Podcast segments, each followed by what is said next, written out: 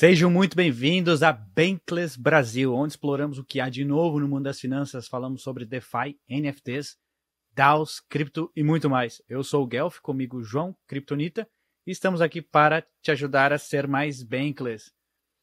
A gente está até com dificuldade de gravar essa intro, João, porque a gente está meio no hype. Fala aí, quem que a gente trouxe hoje? Quem que veio hoje pro nosso podcast, cara? Boa, boa. É, igual o Gal falou, hoje a gente tá até aqui meio, meio hypado com tudo que a gente passou aqui agora, com esse papo que a gente trocou. A gente trouxe hoje, talvez, hoje não, talvez não, com certeza esse é o podcast mais marcante, pelo menos que eu gravei com você, que Guelph tem total certeza com isso. A gente trouxe o David Hoffman e o Ryan aqui para gravar com a gente. Pô, um podcast que está esperado há mais de um ano, a gente estava sempre querendo gravar com eles. E, pô, pessoalmente, Guelph, já te adianto, foi o melhor podcast que a gente já gravou até hoje, cara. Melhor podcast em disparado. A gente foi entrevistado conseguiu... e entrevistamos. Exatamente. Ah, é, bem engraçado. Não, eu fizer, fizeram uma série de perguntas aqui pra gente perguntar para eles. Pô, fizemos um script gigante e o papo foi tão bom, o papo foi fluindo de uma forma tão natural ali que a gente nem conseguiu fazer todas as nossas perguntas. Mas de qualquer forma foi muito, muito bom, na minha opinião. Assim, ah, e tem um detalhe: no final tem uma surpresa, né, Guelph? Não podemos esquecer disso. A melhor surpresa possível. mandar aí um shout out to David and Ryan. Once again, thank you very much for coming. Um, you know, we're all in this together. That's what I have to say. Bankless Nation.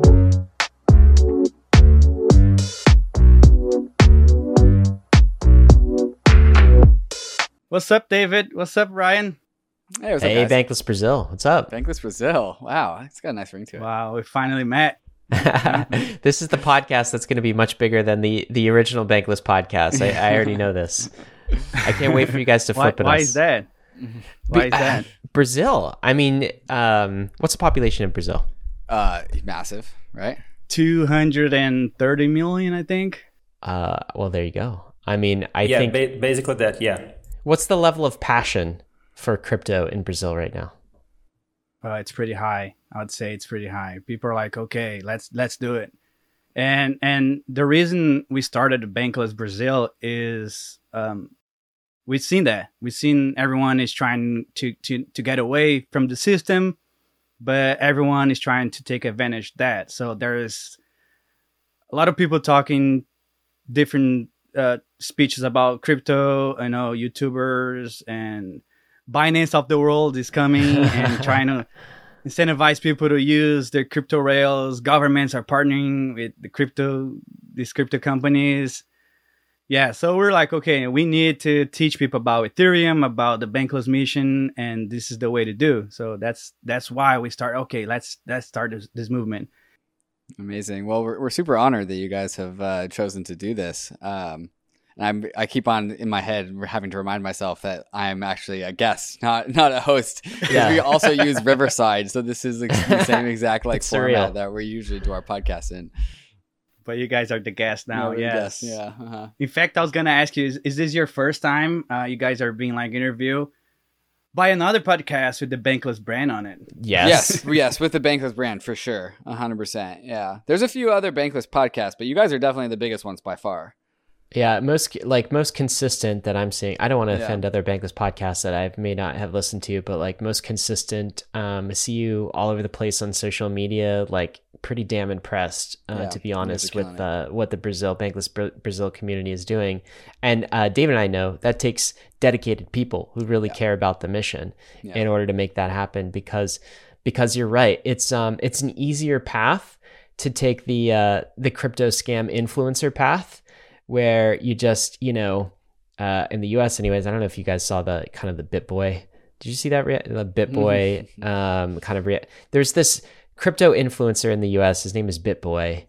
Uh, yeah, he's yeah. got kind of like angry person, populist, uh, like negative populism uh, kind of vibes, where he just goes after, um, I don't know, any anything that might make his audience uh, angry it's just an example of what works in the YouTube algorithm, but doesn't necessarily make the lives of people in the crypto community better. In fact, it doesn't. Maybe I'm being too uh, maybe I'm being too kind here. I mean, there are just so many scammers that want to infiltrate the community, pump and dump tokens, uh, capture the space, centralize it. And so it takes a concerted effort from visionaries and people who actually believe in the mission to form a community from the ground up who's really trying to make a difference and, and educate uh, in, in the right ways. So, um, yeah, David and I are just honored to be here and uh, huge admirers of the work you guys are doing in Brazil because uh, we certainly cannot nice. get there. Yeah, and and I would say that Brazil is today the second most uh, where the people most see YouTube. So the same way there are BitBoy in America, there's also scammers you know, using YouTube to influence people to, to do, you know, different things that that are not aligned with the crypto mission. And and we feel like, okay, this is what we need to do. Let's educate everyone about what's going on. And we as community, we decided to go as a public goods uh, DAO. Okay, so everything we do is free, and let's throw events. Let's let's you know just try to educate these people about what's really going on. And I mean, it's an honor to have you guys here because, after all, we want to know what is Bankless, why we're here. Is that the yeah. question? I mean, is that is that a question to us? Because we mm-hmm. also want to know why you guys are here. we could both answer, I bet. Yeah, it's a question that I'm asking you, then you guys ask us back. You want to start, David? what is Bankless? Um, I think Bankless is simply a set of uh, principles and values. Um, uh, I, have made this joke every now and then that uh, we would have called it intermediary list, except that's just not a great name. Um, to me, Bankless is just like they set like you know it doesn't really stop at the banks, right? Banks are just like the embodiment of just like this great gigantic intermediary that forces you to ask permission. It's something that takes away control from you. Uh, and so when we say bankless, it's much more than than banks, um, but it definitely starts with the banks. Um, it's more about these systems of power that take away power from the individual and give and take power fr- from the many and give it to the few. Uh, and you know it starts with the banks, but it goes out from there, right? Uh, and so what what is bankless is kind of just like um, a cultural movement uh, a political movement to remind people that actually that's not the way that it should be. Like this whole TradFi, Wall Street, Silicon Valley uh, paradigm that we live in isn't actually like normal. That's not what normal life is like. And I guess there is no such thing as normal, right? If you really dive into it. But I, I think it's we're trying to pull back the curtain and show that you know the emperor has no clothes. And actually if we just like take back control using the tools that crypto gives us private keys tokens smart contracts uh, a lot of just the permissioned nature of the world can turn permissionless. Uh, and so we go from systems of power organizations of power that centralize governance that centralize power and and we turn it in and we invert it. And we we make systems of power that push out um, uh, push out power, push out control, push out uh, individual sovereignty. Uh, and so Bankless, what what is Bankless is just like a cultural movement to remind people that this is, potential future is possible if we want to build that out together. And that's my answer. I, I think that's a it's a great answer. You know, one one word uh, David talked about, like a uh, term he used is uh, sovereignty, self sovereignty. Right. That's this is about empowering the individual, and not just uh, individuals, but but small groups, uh, smaller communities, right? And I think um, in the the new digital world that we are entering into, there's not a lot of power for individuals or small communities. Uh, things are uh, kind of centralizing even further. Um, you know, the bank the banks are one aspect of that. The banks have kind of centralized all of money, all of uh, capital formation. They're they're controlling all of that. Um, and uh, but there are all sorts of other areas in um, in the digital world that are continuing to be centralized, right? So Bankless kind of starts as a movement that is uh, about freedom, I think, and that at the end of the day is um, what we need more of, and what all of us are after. I think. I mean, uh, even even something like um, getting wealthy. It's um, you know like making money, getting wealthy um, people who are kind of here to uh, to strike it rich in crypto. Um, there's an element, of course, like it's just like, hey, don't don't be here short term and, and get rich quick. That's not why we're here. But also, there's an element of like, I understand that because what you want is you want out of your kind of wage slave job, right? You want out of this this grueling, um, like nine to five where you're you're you're doing somebody else's bidding all all day. I feel like sometimes we're, we're living this world of we're like feudal peasants, right? We don't really control our digital land at all. We're working for someone else, and everything we create on the internet is owned by some big tech uh, company. Uh, every asset that we create is intermediated by a bank. We have no permission to do anything. It's just not uh, a free digital society that that we are um, ebbing towards, except crypto. that crypto is the solution to so many of the problems of of centralization and lack of freedom and you know control. And I do think that there is a, a message for the people here, right? And this is a good form of populism, which is not um, elect some other king or leader that's going to like you know get us out of this bind. No, this is a change of the base layer protocol where we're saying individuals have more power, autonomy. And so Bankless is a movement like uh, of course, that that sort of starts at the banks, but as David said, doesn't end there. But you know, even starting with the banks is imagine if we could take back control of our money system. Imagine if we we need banking, we need to um, lend, borrow, we, we need a money system, so we need banking, but we don't need banks. Banks are just institutions of the few set up to permission and to extract rent from the many. And in this digital world with crypto, we don't need them anymore. So our encouragement is um, not to lose sight of of that vision. And so, as, as David said, I can tell you what Bankless is not. It's not a single podcast. Uh, it's not a single newsletter. It's not a single website. Uh, it is a journey for all of us that we're on. And so we talk about going bankless. You know, bankless is a verb. You can actually, like, bankless as a destination. You can actually go there and arrive. And so the, the mission of Bankless is for this global community, this social movement, to every single year go more and more bankless, become more uh, autonomous, uh, increase your self sovereignty, whether that's kind of the assets that you hold or the services that you use, and uh, to to not compromise along the way, right? I mean, Binance, okay, they're doing some good things, but also they are another bank, aren't they? And so we should we should recognize that uh, in the journey. And um, you know these these values are important for us, and this is a this is a movement for for the world, and this is a movement for crypto. I think.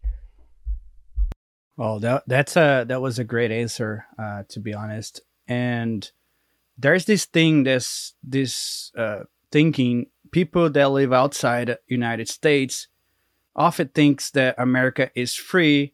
There's no corruption. It's the best country to live. So when you guys talk about freedom, you guys talk about okay, we need to go bankless. It's not perfect. I want you guys to try to uh, tell these people that you know doesn't really know the American system that the American system is not perfect. That there is problems. You know, it, there, there definitely is, and I'll start here because I want to talk about something that um, you know David might not be able to say too much about. Um, but um, when we talk about going bankless as a social movement, it's got to come from the bottom up. It's got to come from the people first, and this is people across every geographic vicinity in the world, right? You know, kind of the borders around our world, the like the different countries, for for example. These are sort of um, nation state uh, like controls. I mean, there is no geographic boundary on the internet, right? Nor should there be.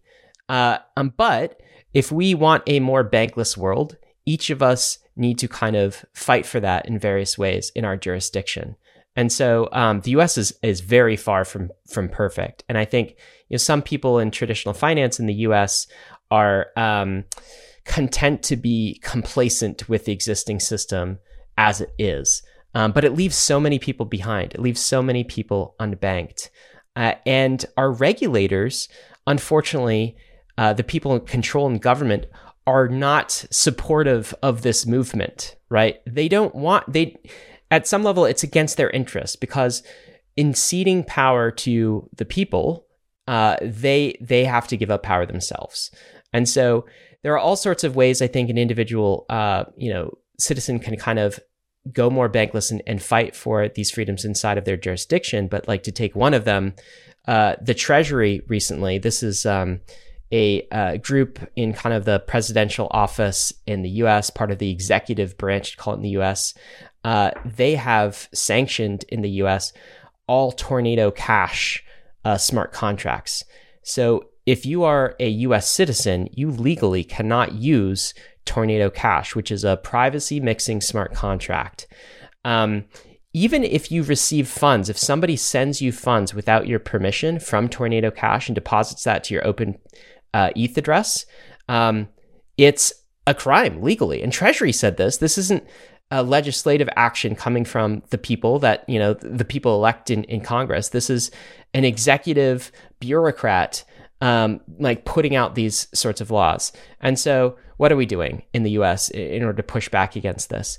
We are um, like fighting for this. We are funding lobbyists to kind of like push crypto education forward. David himself is actually on a lawsuit suing Treasury right now and fighting this in the court system.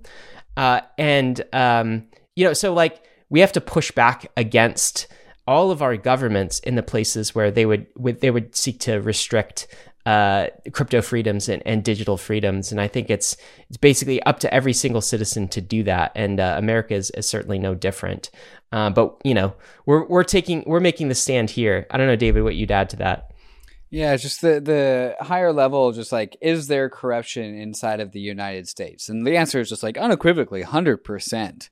It's just like what, perhaps why like maybe there's this perception from the outside that America is just like, oh, great, polish. We got Disneyland, like uh, we got people cleaning streets, like whatever. Uh, it's because we've we've figured out how to legalize all the corruption. Like everything is legal here. We have like Nancy Pelosi, who's the Speaker of the House, basically the leader of the party that's in power, who is making trades and buying like companies, and then the next day, like approving legislation about certain th- area like laws that that change up the value of entire industries. And so like maybe we don't have like these these crazy stories of like uh, you know, like under the table payments, but that's because we've been able to like legalize everything. Uh, and so like the size of the United States lobbying industry, you know, lobbying is, it's it's a thing. It can be good or bad, but it's massive. And the bad side is also pretty damn big. Uh, and so when when we go and we have we're going up against the banks, one of the reasons why like DeFi has come under the scrutiny of regulators and like NFTs kind of haven't at least yet is that because like we're going up against these huge entrenched institutions that have been lobbying for uh, regulatory arbitrage, which which just means that they just protect their they they lobby for laws that protect their own companies and then they make sure that no one no incumbent no other person can come in and so there's so much of this like embedded laws that like are considered like investor protections. It's like gotta gotta protect the retail investors, gotta protect like the ninety nine percent, but they're really just like making it really difficult for anyone to anyone new to come in and disrupt older institutions. And so like our, our the corruption that we have in America is a lot more just like invisible and it's a lot deeper. it's, it's been institutionalized. Yeah, it's been institutionalized. And so maybe we don't call it corruption and maybe it's not like blatant theft it's just it's like more savvy corruption but it's at the end of the day like whatever semantic label we want to put on this thing it doesn't really matter it's misalignment with the people and that's fundamentally is what's going on here in america. And like it's getting worse and worse and worse. Uh, and like it, it's harder to pass bills. People don't participate in government these days because they don't feel like it's a useful use of their time. Uh, and it's because that that whole system has been captured. We have like 30 to 50 percent of people not voting in elections because they don't feel like they have agency or control over the the election of the United States. If you're if you're if you're an ambitious person who wants to make change in the world, you don't go into politics in America. You go and you build a company. You do something else because politics is not where inspired people go. it's like a trap that that has been just like is now an extension of just like the corporate arm. Uh, and so like the whole thing is corruption. It's corruption all the way down. Like there's definitely some like bright and shining stars inside of the American political system, but like it's a sea of mud, man. I know. What, what strikes me is that lobbying is legal. In Brazil, lobbying is illegal. So every time yeah. we talk to them, that's hey, where all the corruption is. Lobbying in America is legal. They go, oh, this is there's the corruption. You know, a lot of a lot a lot of corruption happens down in South America. You know, everywhere you go, there there is corruption. Um, you know, governments prints a lot of money. Inflation is up the roof. But we became so dependable on the dollar. So every time every time the uh, Feds raise interest rates, food gets more expensive. No matter no matter what, food gets more expensive all over Brazil, all over South America. So we're like in this, uh, in you know, we know that America is is great, but we also know that we're very very dependable on the dollar, and uh, we're trying to pass on this message. Say, okay, guys, how do we get away from this system because there's we're still stuck, you know, depending can, on America. Can you tell us? Can you tell us a little bit more about that? Like, like I'm I'm curious to hear because like we follow obviously what uh, the U.S. central bank is doing, what the Fed is doing, and right now they are increasing interest rates, and they're doing that to try to uh, quell inflation uh, domestically, but they are not taking into account every other like country outside of America that is using the dollar. In other words, it's it's purely about the US and domestic domestic policy. They are not considering, you know, what Brazil how Brazil might be using the dollar. They're not considering um, the EU. They're not considering South America.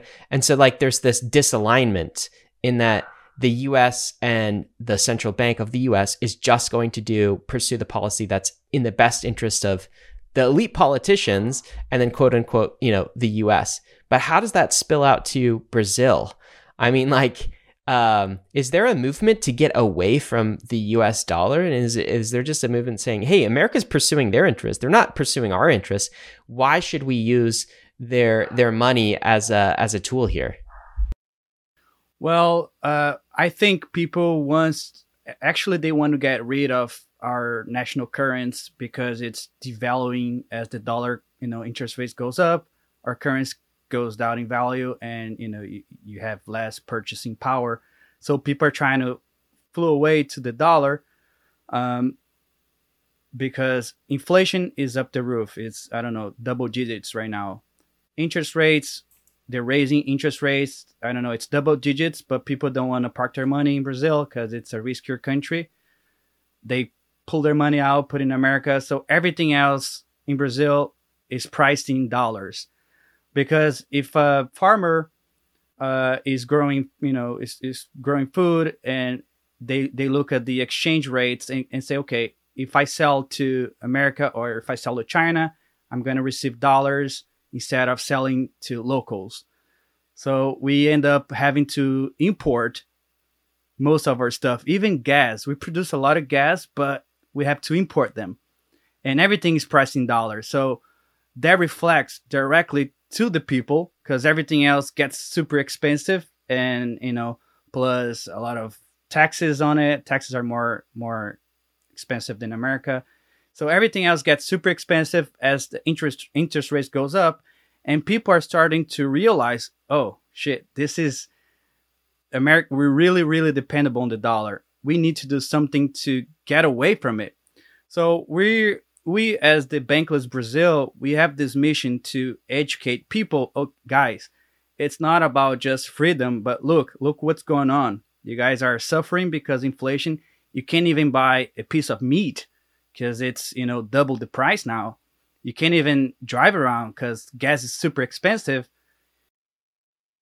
And the situation here is, getting worse, Gelf, because we have an upcoming election like this weekend, and like people are so polarized. Both sides are like attacking each other. So like people are with so so much problems that they they cannot stress enough like how much we have to like separate from Brazilian real and to go to other currencies and to go to crypto because like for real in brazil we are coming to a, to a, a time that we are that we can say that we are like going to to, to fail. Our currency is not good like people are fighting, fighting with, with each other like my, my president's better your president's worse like my president's corrupt your president is also corrupt. So people here are like living some some dark times if i if i can say that. So that is kind of how it f- feels here in america too. Like maybe maybe to a less degree. Yeah maybe to a less degree but like our political system like the left and the right are fighting and there doesn't seem it doesn't seem to be a chasm that is like like it's it's too big. They're big. just blaming each other.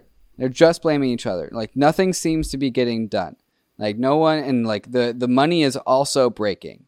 And so like i i think we're, we're kind of faced with the same problems that maybe at different scales maybe at different severities but what you guys are saying is like the same story that we see here too yeah, Brazil is on the path to be the next Argentina if you know things. Uh, if interest rate interest rates in America still keep going up, um, inflation keep go- going up, we might face the same situation as Argentina, uh, where you know inflation gets out of control, and the people just you know going to be suffering even more. Can Can you tell us uh, a bit more about the bank system in Brazil? So you know how does that work? We we've um, you know talked to people from argentina obviously many times on bankless about you know different um, uh, like closures of banks. For, for instance the like restriction on your ability to actually withdraw money. But just give us a sense for what what does the banking system look like in brazil? Do people in brazil do brazilians trust their banks yeah that's a that's a great question actually go ahead cody oh, no, I, I just want to say like that people don't trust bank. Everyone, if, if you ask anyone here in Brazil, they all like hate banks. They have a lot of problems. Banks here like works for less than eight hours a day. And when you really want something, you need something from your, your bank, they are probably going to, to have some, to do something that you're going to take like days and days and days. I have a pro- had a problem myself where like I needed to withdraw some money from a bank and it took me like, like 30 days, man. And I really needed that money. So it was like a chaos in my life. So, and like what I can do, like they, they, I, I went to the bank like three or four times and they all said, man, this is going to like to be solved tomorrow. And I went there tomorrow. No, no, no. I, I just had a problem and you need to come back the next day. And it keeps going like 30 days, man. That's not, that's and not this is, is any of the banking infrastructure digital or are you actually having to go in person um, you know to there the bank are, and talk to somebody banks. yeah there, okay there are digital banks uh, these days uh, there's one called Nubank. Uh, Warren Buffett invested in it, and they're just partnered with yeah, uh, Polygon, yeah, Polygon very yeah. recently. Wow, really? Yeah, yes. but the biggest banks here in Brazil are still like physical physical banks where you have to go to some place to, to solve like every every single problem that you have. You can't do like anything online. If you call them, you go like to some some some digital like attendant that you you can resolve like anything and I feel like the banks are very selective too. If you live in a poor neighborhood, it's unlikely that you're going to be able to open a bank account. Um, these digital banks came with the mission to democ- democrat, uh, democratize the access to the banking system, but still there's a lot of uh, failures. Like you know, still you're still using the same old banking system, which is not very effective but in, in somewhat somewhat to to answer your question uh, related to the American banking system, I think it's pretty very uh, it's pretty similar to the American uh, banking system. They're really close to the central banks, um, and basically they rule uh, what's going to happen in in with interest rates in Brazil and stuff like that. And um, if you want to get a loan, interests are much higher than anywhere anywhere else outside uh, in the world. Brazil has the highest interest rates for everything: credit cards, uh, mortgage. Like what's loans. a cre- what's a credit card interest rate in Brazil right now versus like a, a mortgage? Well, I, I, would say the credit cards might might be around thirty percent a year. Um, sometimes maybe, more maybe that. even more. Maybe even more. Go for like yeah, they're more more than that. Uh, Can I ask? Um, does is the value of a dollar uh going up versus like food or is it also going down versus food? Like what is if you have dollars what what are the prices of like commodities foods? Like what's the inflation rate of a dollar in brazil rather than the, the local brazilian currency? So uh the the brazilian currency uh existed since 1994 mm-hmm. and it lost 90% of its value compared to the dollar wow. since then. Since 94 wow. Yes. So they there there's been a lot of changes. Uh, they try to do like a, a, a currency that was one to one to the dollar but now it has lost almost 90% of compared to the dollar. So inflation but, but what really about like since there. covid? Because like since inflation has kicked in in america like everyone's like oh my dollar doesn't buy me anything. What, what's how has the dollar changed in the last like year or so in brazil? Yeah same same, same. since covid i think on co- by, before covid uh it was about 3 to 1 now it's 540 to 1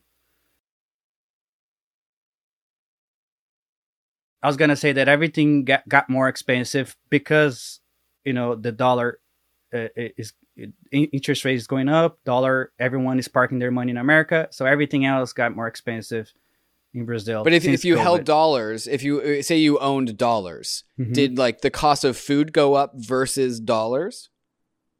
I think it's it's like the same. I hold some, some dollars that okay. yeah yeah basically. Okay. If I held so dollars, I, I was gonna be richer.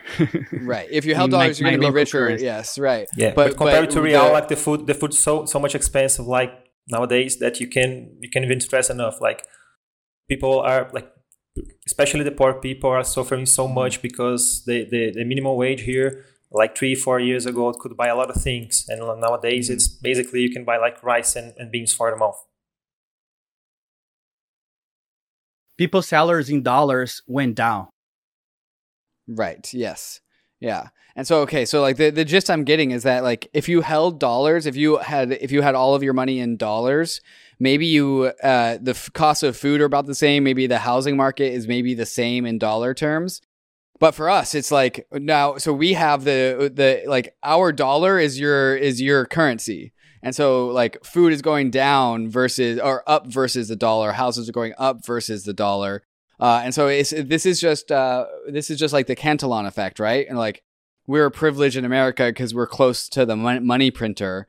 Uh, but like uh, the inflation, Ryan, that like American United citizens are feeling are probably felt like by an, an like maybe somewhere between two x to an order of magnitude more by people with fiat with fiat currencies that aren't the dollar because they're they have double inflation. Yeah, they have inflation sure. of the U of their currency on top of the inflation well, of the you US could see dollar. if you if you're holding like uh, reals in Brazil, I I can imagine like the dollar looks fairly appealing because it hasn't yeah. lost quite as much of its value relative to the real, right? And so um but like if you're holding kind of local the local Brazilian currency, um, that is incredibly painful. And what you're saying as well is this is all manifesting in uh, political strife too and uh, blame. And like we're seeing elements of this in the US. It just feels like it's, uh, from what you're describing, it's probably like a, a 3x more in uh, in Brazil. Yeah, that's yeah, right. And that's one of the reasons like that why Web3 is saving some of us because we can like work from every company in the world so we can like earn uh, earn a salary in dollars. So that's like a huge thing for us here. People that works on web3 are basically like earning some money that they would never thought they they would. That's incredible. So just just a comparison uh a thousand dollars in america is a very bad salary. You literally you cannot live with a thousand dollars. But a thousand dollars in brazil is still a lot of money people can actually live with a thousand dollars. So before, you know, back in back in before COVID, that wasn't really possible, but now it is. What do people think about crypto in, in Brazil? Like like normal people, right? Not not crypto people, but I, I know in Argentina, like almost the whole entire country is slowly becoming like crypto enabled, and they're not like crypto people; they're just crypto users. Like, what's what's crypto to like the average Brazilian? Yeah, I, I, think we have a social social stigma here, or um, still like people still like resemble crypto to like financial things, like to to Ponzi schemes. There are to, a lot of scams, to, a lot of scams yeah. going on. Yeah, that scares a, lot, a lot of, YouTubers.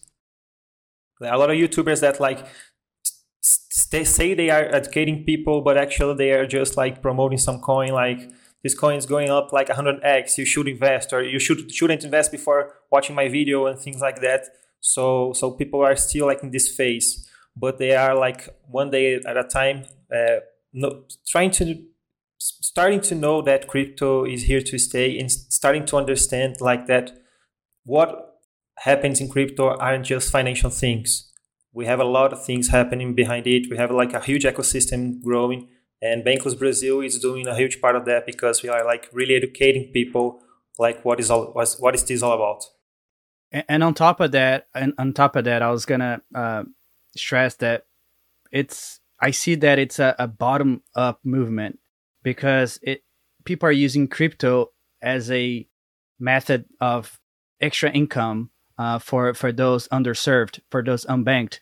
So crypto is starting on poor communities, communities that have no access to financial instruments, and now we're seeing big corporations adopting, you know, uh, offering tra- uh, crypto trading stuff like that, and and that's uh, really to me was kind of okay. That's that, that that's something, you know, something that we have to watch out because it is really a bottom up movement happening in Brazil in front of us, and we need it, we need to be part of it uh, as David say in Argentina, everyone is basically using crypto. Brazil is heading towards that way where you can now get a haircut some places and pay crypto. Uh, and you know, it's not it's not like it it's not like America where people look more as an investment uh, instrument. In Brazil, they're really okay. This is our our our alternative financial system, and we're seeing that. And going on and i think it's gonna just get bigger and bigger from from well, well, that's amazing and that's why the work that you guys are doing you know kind of parallels our work um, but is even more important probably like in brazil and and, and that's just to, to help people stay educated and uh, away from all of the scammers and predators that um, are trying to like take their money essentially and um, you know uh, give give crypto a bad name uh, you know, in in the country. And what I, am curious about, like, kind of the day to day use of of crypto in Brazil too. So. Uh, I remember it was probably I don't know six months ago or so. We had um, uh, Vitalik on the podcast, and he had just visited Argentina, and he said, "Do you want to know what the most popular uh, crypto app is in Argentina?" And we're like, "Okay, what? Tell us." And it was Binance. It's Binance. and my take on that is just like it's kind of like a you know, the purist in me is just like, well, okay, Binance, another crypto bank, like, uh, right? But also at the same time, um, if if Binance is allowing people to hold their money as well in like stablecoins, for for example, and and buy ETH and providing a fiat on ramp and being sort of a step towards going bankless, then maybe it's not so bad, and at least it's a step forward, and that's a good thing too. And it is true that like you know, Ethereum DeFi anyway, has still a long way to go from a user experience perspective where it's very easy to go to like your barbershop and pay on a smart contract mobile app, right? And there are there are like tools like Polygon that are making that easier and like other layer twos and of course um, that will come but like gas fees have to be very low for that sort of commerce to be even practical and so I'm curious about like the average, the, the typical crypto user in Brazil. You said like one main use case is they're using, like you guys are using crypto to work in the Web3 economy, which is incredible. And you can work from anywhere. So we get to build this bottom up economy. How, what other ways are people using it in, in Brazil? Like the, the everyday, is there a lot of Binance use or like uh, Polygon being used? Uh, tell us a bit more about that. Yeah, I'll take a step back and uh, when Ethereum gas fees were up the roof, uh, that scared a lot of people, especially down in Brazil, because hundred dollars, you know, it was I don't know five hundred reais, which is yeah, it's more than the, the minimum wage. Basically, no, it's not more, but it's basically half of the minimum wage here in Brazil, hundred dollars. Yeah, so that that scared a lot of people from Ethereum, and that opened a door for for the Binance of the world, for other projects like even Cardano to enter the ecosystem. So there are a lot of shillers, a lot of people talking about these other projects, and they grew more than the Ethereum community. Um, Binance, in fact, came to Brazil. They partner with the government of a couple of cities like Rio, which is a big city, São Paulo. They are trying to put an office down in Brazil. I don't know what the hell they're planning to do with the you know with the state, but there's something. And we've seen every other crypto exchange is coming. There's like every corner there's a, a crypto exchange now, and uh, there are telling the population that it's better to hold your crypto in our crypto exchange, you know, crypto banks instead of you, uh, you know, self custody of your own crypto. And then Polygon got more popular. People started using Polygon, but still, I think Binance Exchange is still the number one. I'd say. Uh, but now that Ethereum is cheaper, we're pushing extra hard to uh, incentivize people to use it, like get to know a little bit more about Ethereum and the work you guys are doing. You know, I, I, have to tell you that you guys have a lot of fans down in Brazil now. You might know, might not know, but a lot of people like your your work and they're following you, following us, and we've seen our community, a bankless community, growing around the idea that you know, hey guys, look at this other ecosystem. Ethereum is is here to you know help us go bankless, help the world. Polygon is here to help, you know, cheaper gas. Don't, you know, get up, get away from the exchanges. So we are in the middle of this process where, okay, guys, you need to have your self custody here on your own wallet, your own private keys, and start using it. Uh, and then we've seen other companies uh, using creating like solutions uh, DeFi on the back and you know fintech on the front. Uh, they're not going to America because I, I, think they can't really get into America. It's a more competitive market, but they're coming to countries like emerging countries like Brazil with this solution. Hey guys, uh, you have your own custody, but we have a perfect use, user experience. So we're now seeing a lot of these fintech companies with a different uh, approach to exchanges. And yeah so this is this is the moment now that we're going through.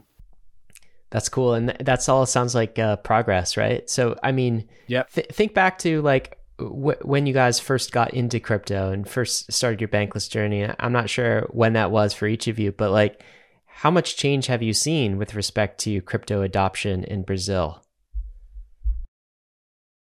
man i i, I love like i can i can't stress this enough like we are in a constant like struggle to show people that like low fees aren't everything. We need to, to show them to educate them like decentralization matters and why that matters. Like I think I think like this year uh, we had some some examples or or like why that decentralization is so important. We had recently saw like Binance Smart Chain like being shut out.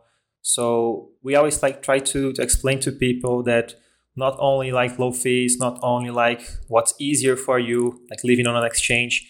That's not everything that you need to know. You need to like take a step ahead and understand like what really what is a MetaMask, what is DeFi, how can DeFi really helps you. You don't need to put your Uh, like all your money on a bank and trust that the bank like have that money. You can and you should like have the autonomy to have a cold wallet to have your, your money on yourself, not trusting like a third party. So we are on a constant battle to show people that. But like in the past two years, past a year, we, we, we have seen a lot of progress. And I think like our Bankless Brazil nation are so so proud of that.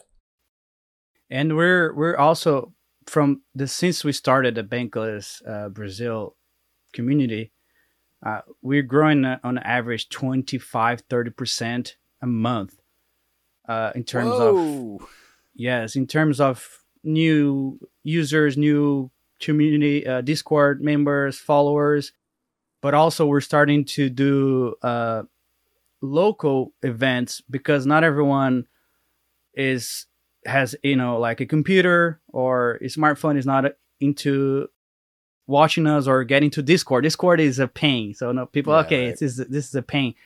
So we we're seeing uh, protocols coming to Bankless Brazil. Hey, uh, we want you guys to you know run some local events to educate people. So this is another idea that we just started doing, where we go to smaller cities, uh, where people have less access to banks, for example, and those you know throw this 100 people event where we teach them okay this is how you should do this is why decentralization matters this is why uh, we're doing this is why you should go bankless.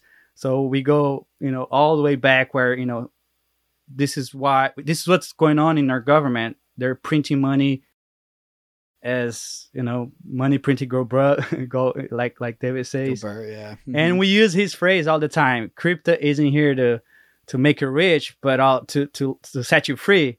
So and they they started understanding it. So it's it's been a, yeah, every a whole podcast journey. we, we, say that phrase at least one once like wow. it's like our, nice. our yeah. Nice you gotta say that line a little bit more often, right? This is so cool. I, I, just love like connecting with you guys, and like it gives mm-hmm. uh, David and I such, just this, such a sense of how global this this movement is, and how global this fight really is. And I think at at um, from some perspective, as we're kind of like you know fighting this fight in, in the U.S., I, I think there's a real like possibility that um, the U.S. just never really gets crypto. I mean, like I think some of the citizen, its citizens will, but think of the, I think of the US as like it has Wall Street. It is the incumbent. Like there are a lot of powers here in the US that could try to like shut crypto down because they lose they lose power if it's successful. Uh, in emerging markets, in uh, emerging countries like Brazil, I mean, maybe that's where this revolution is going to find its focal point and its center point. And indeed, we're seeing so much coming out of uh, South America right now in terms of like community support. Uh, in terms of, I know David, I know was there recently in uh, in Colombia, uh, and DevCon was there, and I would be so excited if like emerging countries kind of led the way and came and they ate Wall Street's lunch and they ate America's lunch, and uh, because like at, at some level there's kind of some complacency in the US right now. Like, uh, I guess our banking system is is good enough you know, the dollar is good enough. Okay, 8% inflation. But like there's a real sense of of urgency, I think, in places in countries like Brazil, where no, we need a solution today, and the people need a solution today. Uh, so I'm uh, we're just cheering you guys on, and we think that uh, you know Brazil movements like yours can really be a focal point for Bankless, and that's what I meant at the beginning of this episode when I was like, oh, at some point in time, Bankless Brazil is going to be bigger than like Bankless in the U.S. and and the, the thing that we started, and we are like cheering for that moment to to come. You know, one fun fact is Americans are used to invest, right? There's I don't know, sixty percent of the population knows about stocks and their their investments account. In Brazil, it's not like that. Only about four million people invest in the stock in stock market, and crypto now has over 10 million people holding crypto. So crypto already surpassed. In Brazil, there's 10 million people holding Brazil, crypto. Wow. In Brazil. Wow. So crypto already surpassed stock investments and people are more okay. A lot of people, I don't know, 70% of every crypto investor is investing in crypto for the first time ever. They, they never invested in, in the stock market before. So that's that's what we're seeing. That's the movement that we're cheering about. Guys, it's uh it's the way that like you say, emerging countries are probably gonna lead the way. Just for the fun fact. That's awesome. How, how can we support you guys, by the way, to the, the the Bankless Nation in general around the world, whether that's you know David, myself, or just um, anyone who's kind of listening to this? Well, um, we are planning a bankless uh, Brazil uh, event in next year. It's going to be like uh, I don't know permissionless size, where wow. we're you know wow maybe uh, maybe yes I don't know but it's it's going to be big as maybe a little less than permission. You set the bar too high, Gelfi. Now you're, you're going to have to do something like no, really, really huge. but it's it's a we want to uh, engage all Latin America to come to to Brazil and and tell everyone why uh, Ethereum is here. What why David says often that Ethereum will save a lot of people from a lot of suffering in the world. So that's the message we want to tell people want to pass on and this event that we're planning is to bring people together as a community and see why we're here what's crypto all about. Uh, we have ethereum foundation support already so that's why we're, we're already bullish on that. And and i you know i, I think i talked to you guys about that at permissionless. I don't i don't remember but maybe that's uh, what we want the bankless community to come and and help us on, on that mission to educate and and onboard uh, you know 10% off the bankless mission which is 100 million. That's our mission as bankless brazil. And yes. That's really cool guys. Well happy yeah you guys should come to to you guys should come to brazil like it, it would be awesome like to have you guys. And we're definitely happy to be a megaphone for that event too. That sounds fantastic. I mean, you're right. The the bankless mission is to onboard a billion people to the world, and uh, yeah, if you if you guys could carry ten percent, you know, I think uh, you know David and I will try another ten percent or so in the U.S. Yeah. and then we just need uh, you know eight other bankless chapters Bankless yeah, to fire off. So uh, yeah, that's fantastic. Um, keep us updated on that for sure. Sure. There is a uh, there's this question that we wanted to clear to everyone. Are we Ethereum maximalist? Because everyone asks us that. Yeah. Uh, so I've capitulated to that when people call me that. I'm like, yeah, I, I see why you think that. I don't ascribe that identity for myself. Um, like I call myself like a decentralization maximalist, but again, decentralization is also just a means to an end. Like I'm not here because like I think decentralization is cool. I think the things that come because of decentralization are cool, and that's freedom. Uh, and so you need to be a decentralization maximalist so that you can be a freedom maximalist because it's freedom that's the ultimate goal here. Uh, and I don't see any other community, any other ecosystem prioritizing decentralization more than Ethereum. And so therefore, all my attention goes to Ethereum. And from the people who don't know that that trajectory, who don't understand that context, then I look like an Ethereum maxi. Uh, and and so I, I don't really bother with that label anymore because if you're calling somebody an Ethereum maxi, it's because you don't really understand the relationship between freedom and decentralization. Um, but no, I'm not a I'm not an Ethereum maxi. I'm a freedom maxi. I I would echo that decentralization. Uh, you know, maxim, maximizer all the way. I think that w- one thing to keep in mind, uh, to, to uh, keep in mind is that decentralization is uh, a technology and it has an end goal and an end purpose. And uh, that end purpose is anti corruption. So, decentralization is how we keep things incorruptible. And you were just mentioning uh, earlier in this episode, we were talking about the corruption uh, that's rife in America, that's rife in a lot of you know, countries all around the world. I mean, that's why people are upset. I mean, we're all angry about kind of the inherent corruption.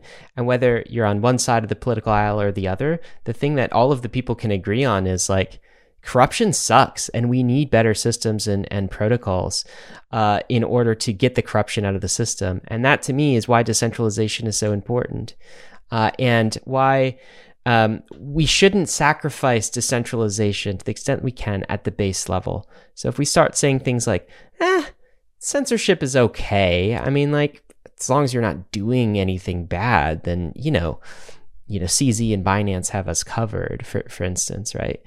When we start making those compromises at the base layers of our system, then then we compromise uh, everything because we start to lose our resistance to corruption and then maybe we start with a new system but over time we become just like the old system we left and uh, for David and I, and I think many on on the the bankless mission is we really want to leave a better world for our children, something that's durable and is a system that's not just going to last five to ten years or twenty years or something, but a system that's going to last generations.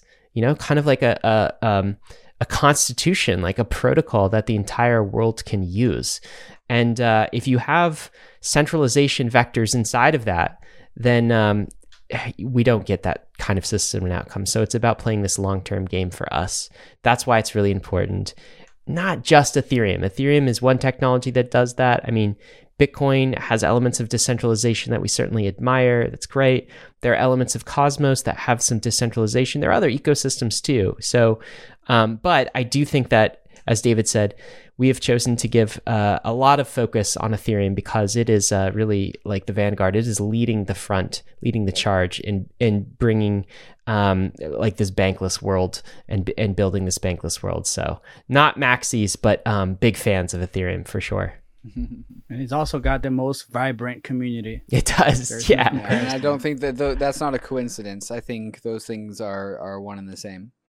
Yeah, David, uh, there's there's this book called The Sovereign Individual, and mm-hmm. I remember reading that book when I first listened to your guys' first episode. It was back when I don't know when you guys first started, early 2020. Um, the end of the book is not it's not I don't know it's a it's a utopia, and I want to hear from you. What do you think? Is this something that we might see in the future, or You'll have to refresh my memory because it's been a number of years since I read that book. What's at the end of that book? So it says that states are going to be smaller. They're going to have mm. trouble collecting taxes from people. You're right. Yeah. And, uh, you know, we're probably going to be living in smaller societies mm-hmm. in the digital world. Yeah. So um, that we also have to remember that that that's what happens because something new arrives on the scene. And so like yes, uh, states will be smaller, will be more there's like a more emphasis on city states than there are nation states. Uh, there are more ways to route around nation state powers, therefore people do that more often.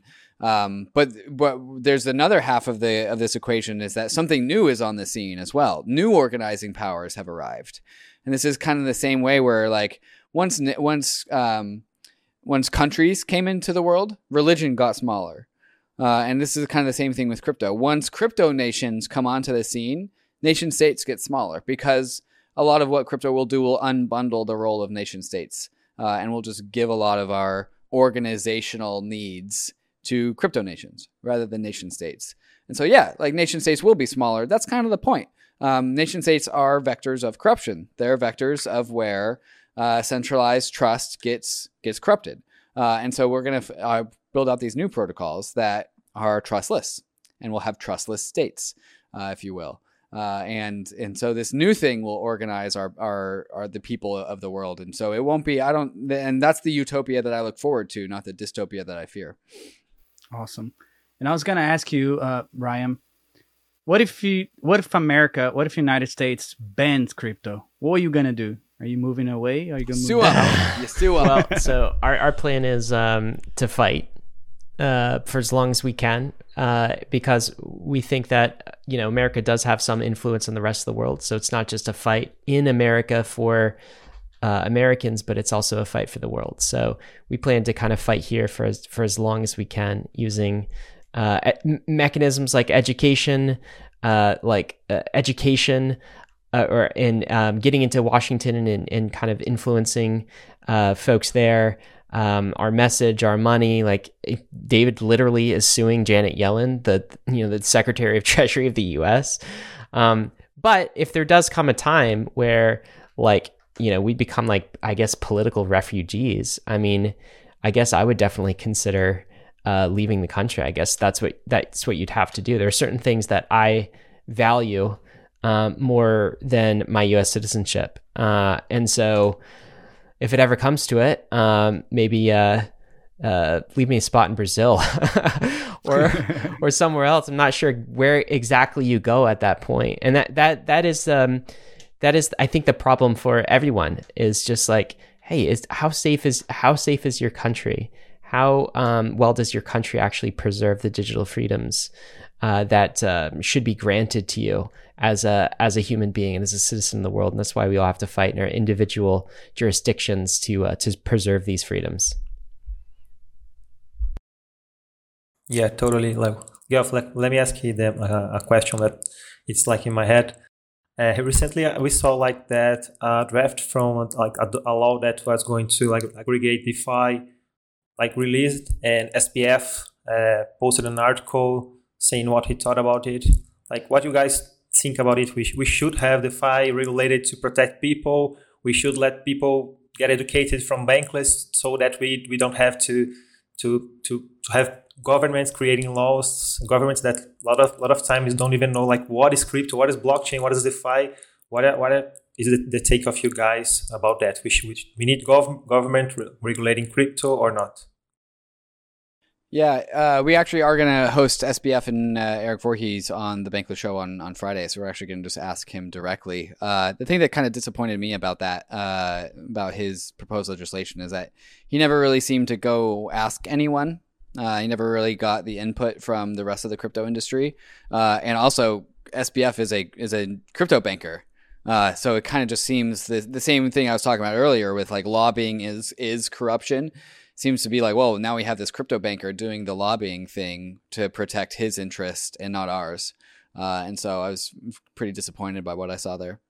Yeah, I think the the SBF um, it, it was just his kind of thoughts, right? And like um, I pushed back, we pushed back at Bankless kind of hard against some of the thoughts where, I mean, um, your code is speech, right? That has to be. We can't permission all of DeFi. Uh, you know, if we do, like, what's the point? we can't have AML KYC kind of like identity, nation state identity uh, embedded in, in the protocol. I mean, there was even talk in, in what SBF suggested of every single front end. So if it's a front end for Uniswap or if it's a front end for, say, Etherscan, um, would have to register uh, with the U.S. government bef- before like putting a front. Like this is just not tenable. This is not how the internet should work. This is not a free and open internet. It's not a free and open crypto. So we push back on a lot of those ideas, and to his credit, I think SBF was kind of receptive towards that. But that is where that is why what the work that you guys are doing, the work that the Bankless Nation around the world is doing, is so important because we are. You know, we talk about the layer ones, we talk about the layer twos, but layer zero is the social layer like we are the people who are holding the SBFs accountable for what they publish and calling them to task when it's outside of uh, crypto values, right? And and pushing for the kind of the right uh, regulation. So it's not our position that there shouldn't be any regulation uh, in countries. It's our position that the regulation should be smart and should work to preserve uh, civil freedoms and civil lib- liberties and not to restrict them. And uh, some of SBF's thoughts were just it was not smart regulation, not good regulation. You can understand why it could be good for a crypto bank. It's certainly not good for the people. It's certainly not good for DeFi. So the fight continues, and we will push back against that thing whenever we see it. There's still some hope, guys. I want you to know this. There's still some hope that the US comes out on the other side with with some um, good crypto regulation or reasonable crypto regulation. So the battle's not over yet, but um, there's still a lot of work to do to get there. This this will be fought over years and in court systems, and probably we won't know the outcome until a decade or so from now. Awesome, yeah, guys. This this conversation has been fascinating. I mean, I'm really happy that you guys came to to our show or just having a nice conversation. None of our script worked, so just so you know, we're, just Perfect. talking. They never as do. is tradition. Uh, they never do. But before before we end this, I want just to play a little game. Uh, it's, it's it's gonna go fast. I want you guys to choose one option, uh, whether you like the most or you like the least. Starting with David, do you like more optimistic roll up or zk roll up? Oh, well, so even some of the optimistic rollups will answer ZK rollups. So I will answer ZK rollups. What about you, Ryan? Yes, ZK rollups all the way. Absolutely. Okay. Uh, David, Aave or Uh-huh. compound? Uh, Aave, yeah. Sorry. what about Robert. you, Ryan? I'm sad that my answers are the same as David's so far, but yes, Aave. okay, the next one is tricky. Solana or Cardano? Solana. I'm going to say Solana, although there are some things in Cardano that are slightly That are better than Solana, which is, uh, in particular, it's got better distribution of its token. So I'll say Solana because it has apps and you can do things on it. But um, Solana has an edge on token distribution. Or, excuse me, Cardano does. If Solana wanted to be money, I would have said Cardano, but Solana doesn't want to be money. So I'm more okay with an inequitable token distribution. Okay. Uh, David, would you say DAI or RAI? Oh, those are apples to oranges. So that's not fair. Those are, those no, you have to answer. It's fair, David. But okay, RAI. I'll take. I'll take RAI. Really? Yeah. That's also my answer. I thought we were going to di- diverge yeah. on that. I thought you'd be a DAI no, person no. all the way. No. Yeah, I thought you were gonna say DAI because you were like a MakerDAO advocate for for a while back then. For for the record, MakerDAO has always uh, had in the background the the desire to take the dollar out of DAI, but until then, I'll go with RAI. Okay, last one: mountain or busy city, David. Oh, mountains or cities? Oof, mm-hmm. oof. Well, I love hiking, but I live in cities. Uh, I'm like really loving New York right now, so I'll have to pick cities. I'm just the opposite. I live in the mountains of Virginia and I visit cities. Mm-hmm. And David does the opposite. He lives in a city and he visits mountains. So I'll go with mountains for mine. awesome. All right. With that, we can end our our conversation. David, would you would you mind trying right. to do the disclaimer in Portuguese. Can't wait for this. This is going to be real bad. But we're going to see how On behalf goes. of David and Bankless in the U.S., I'm just my apologies in advance for uh, uh, David's Portuguese. I don't speak Portuguese. I speak Spanish, and I don't even speak Spanish well. So here, there's that. Uh, cripto e arriscado voce puede perder o que coluco. Mas estamos indo para oeste. Esta es frontero now y para cualquier um. Uh, mas estamos felices por voce estar conosco a la jornada Bankless. Muito obrigado. Yes, that was perfect. yeah, it, man. That was perfect. It was yeah. perfect. yeah, better no, than I no thought. way was that perfect. you guys are too kind. We're gonna use it like on every episode. We're gonna use it on every episode. We're gonna catch you and put in an episode. Amazing, guys. It was amazing. Thank you so much awesome. for Thanks coming. Thank you, Bankless yeah, thank Brazil. you guys. Bye. It was awesome. thank you. Bye.